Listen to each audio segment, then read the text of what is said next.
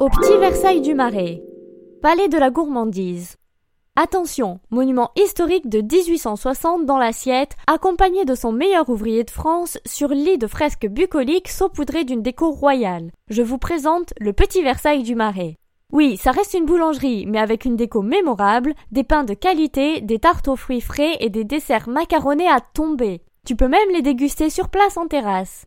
Buzzy Tip. Il faut que tu testes le millefeuille. Et la tatin. Oh, et puis le crumble aussi.